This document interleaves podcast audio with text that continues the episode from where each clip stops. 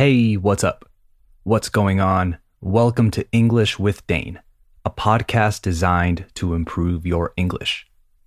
As always, I'm your host, Dane, and you can find me on Instagram at English with Dane. If you want transcripts for all future episodes of the podcast, go to englishwithdane.com slash transcripts and sign up to the listener list. You'll receive full transcripts as soon as each episode comes out so you can follow along without missing a word. That's englishwithdane.com slash transcripts. And if you want extra episodes and a live conversation slash Q&A session every week, go to patreon.com slash English with Dane. Today's episode is inspired by one of my patrons, Maura. Shout out to Maura in Guatemala City. She was telling me that she struggles with how to use get effectively.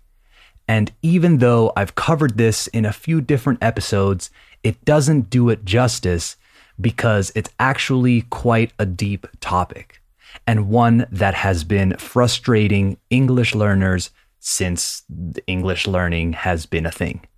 So let's talk about it. You are listening to episode 120 of English with Dane. Hit it.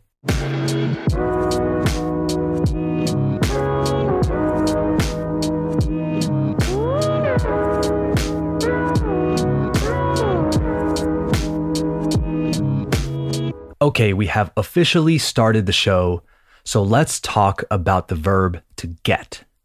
Now, the first thing I want to say is don't get discouraged. No, but seriously, don't get discouraged. There are a bunch of different ways to use get, and I don't want you to stress about remembering them all. Poco a poco. You might be familiar with a few ways of using get already, so focus more on the ones you're not so used to yet. Get is a really useful verb. Native speakers use it a lot because of the amount of phrasal verbs, idioms, and expressions that it provides. It's like, get a clue, Dad. I'm not going to cover all of them because that would be crazy. But what I will do is talk about some of the most common ways we use the verb to get to make sure you're not caught off guard. The first use of get I want to talk about is to obtain, obtener. You could get these poisons from any house in London. We use get to say we're going to buy something, to bring something for someone, acercarle algo a alguien, etc. You could ask your coworker to get you a coffee on his or her way to work. You can get someone a present for their birthday, etc. That's what I would say actually. If a friend's birthday is coming up, I'd say, hey, what should we get him for his birthday? In this case, it kind of acts like pillar here in Spain. So that's get as obtener or conseguir. Next up is get as take. He gets the bus to work. She gets the train to visit her parents up north, etc. If you want to ask someone si va a coger el metro, sorry to my Mexican listeners, then you'd say, Are you getting the metro? Well, we say metro here in Madrid, porque decimos metro en español. But I guess you'd call it the tube if you're in London, or the subway if you're in New York. Let's now talk about get acting as the verb receive.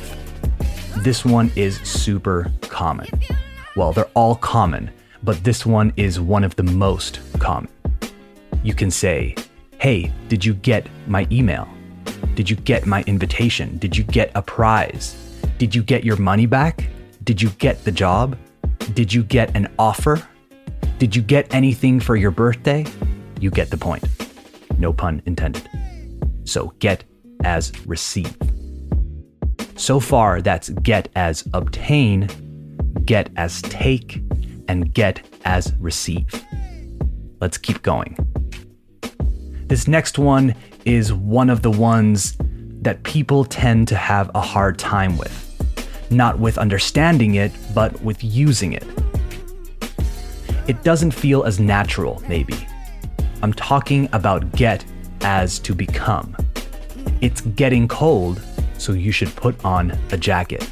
So it's becoming cold, right? It's getting dark. It's getting cloudy. I think it might rain. I'm getting really frustrated. He's getting older. You can get better at English if you practice a bit every day. He's getting really good at Photoshop because he's putting in the hours. If you get good at programming, you can build your own app. That might not even be true these days, actually. But yeah, you get good at something. If someone is sick, you'd say, get well soon. Que te mejores. Get well soon. I hope you feel better, in other words. So get as become. If you use become in these situations, it just sounds weird. It's becoming cold is not incorrect, but it sounds super weird. Don't say it. Next up, we have get as arrive, llegar. We use it much more than arrive, really. It's much more common to say, I'll get there at around three. When you get here, don't ring the doorbell. Give me a call instead, and I'll open the door. They got there late. Llegaron tarde. I always get to work on time. By the time they got there, the store had closed. Para cuando llegaron, la tienda había cerrado. The store had closed. Now, it's important to talk about something else here. You get to the office, you get to the park, you get to the gym, etc. But there are some instances in which we don't use that to. Home, for example. We got home at 10. We got home late. I hate getting home late. I always get home around 6. With home, we don't include to, okay?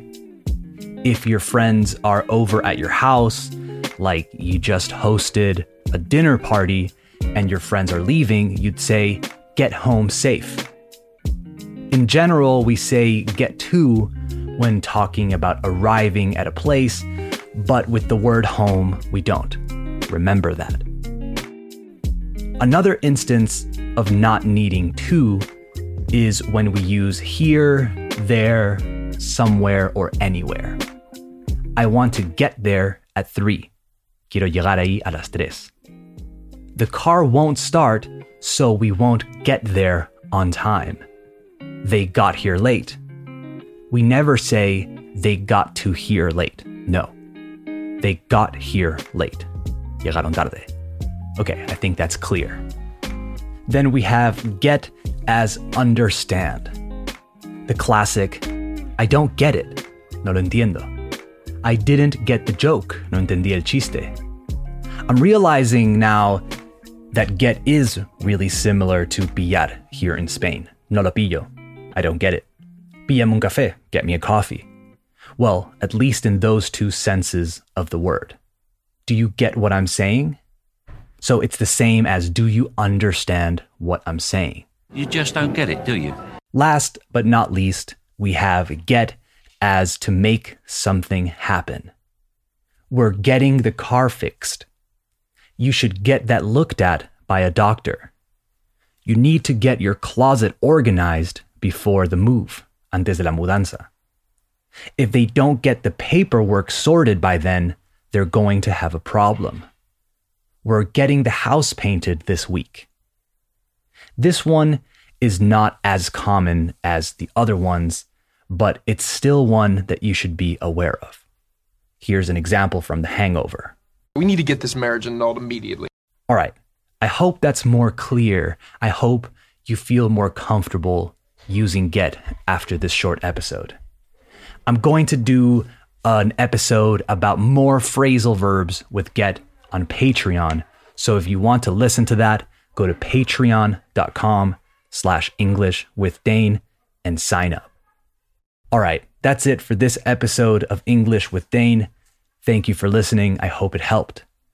Support English with Dane by following the show on Spotify, Apple Podcasts, or wherever you listen.